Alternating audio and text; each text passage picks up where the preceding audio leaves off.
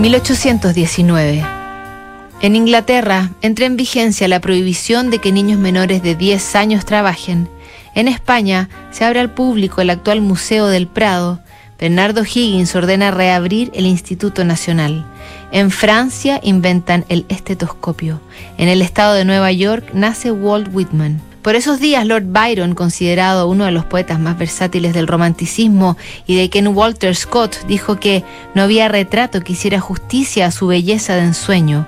Vive en Italia y de su estadía en Venecia fanfarroneaba que había tenido encuentros sexuales con 250 mujeres. En esa época también vivió con la joven condesa de 19 años Teresa Giucchioli, recién separada de su anciano marido. A ella, como a todas, le escribió preciosas cartas como esta. Venecia, 22 de abril de 1819. Queridísimo bien mío, tu queridísima carta que hoy he recibido me ha proporcionado el primer momento de placer desde tu marcha. Al sentimiento que expresa tu carta corresponde el mío en demasía. Me será difícil responder en tu bella lengua las expresiones dulcísimas que merecen ser respondidas más con hechos que con palabras, pero confío en que tu corazón sabrá sugerir qué y cuánto querría decirte el mío. Quizá, si te amase menos, no me costaría tanto expresar mis pensamientos, pues ahora he de superar la doble dificultad de expresar un dolor insoportable en una lengua para mí extranjera. Perdona mis desatinos, cuanto más bárbaro sea mi estilo, tanto más se parecerá mi destino lejos de ti.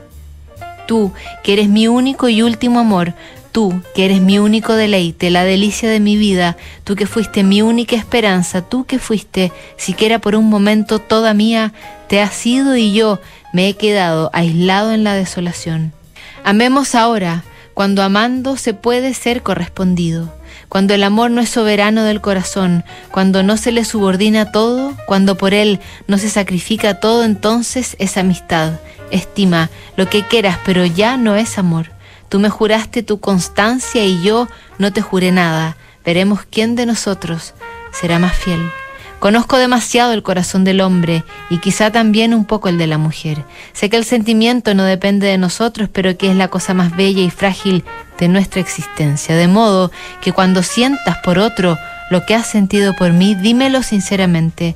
No te importunaré, no te veré más, envidiaré la felicidad de mi rival, pero no te causaré molestia alguna.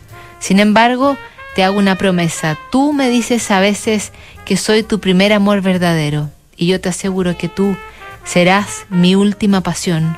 Antes de conocerte, muchas me interesaron, pero nunca una sola. Ahora te amo a ti y para mí no hay otra mujer sobre la tierra. Hablas de llanto y de tu infelicidad. Mi dolor es interno. Yo no derramo lágrimas. Has unido a tu brazo una imagen que no merece tanto, pero la tuya está en mi corazón.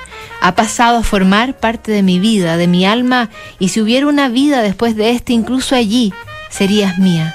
Sin ti, ¿dónde estaría el paraíso? Antes que el cielo privado de ti, preferiría el infierno. Dulcísimo bien mío, tiemblo escribiéndote como temblaba cuando te veía, pero ahora no con aquel suave pálpito. Ámame, no como yo te amo, porque esto sería hacerte demasiado infeliz. Ámame no como yo merezco, porque esto sería demasiado poco, sino como tu corazón te dicte. No dudes de mí, soy y seré siempre tu más tierno amante. Byron. Postdata. Cuánto más feliz que yo será este folio que dentro de pocos días estará en tus manos y quizá incluso lo lleves a tus labios. Con esta esperanza lo beso antes de que parta Adiós mi alma. De esta pasión, que por supuesto no sería la última del poeta, Edgar Allan Poe escribió una versión gótica en La cita.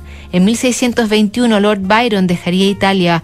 En 1623 sería designado miembro del Comité para la Independencia de Grecia. Allá viajaría y ahí moriría enfermo y agravado por las sangrías desmedidas que los médicos insistieron en practicar mientras Byron les gritaba asesinos. Al enterarse de su muerte, Goethe escribió, Descansa en paz, amigo mío, tu corazón y tu vida han sido grandes y hermosos. Iniciamos un nuevo mes de cartas, mañana aquí en Notables.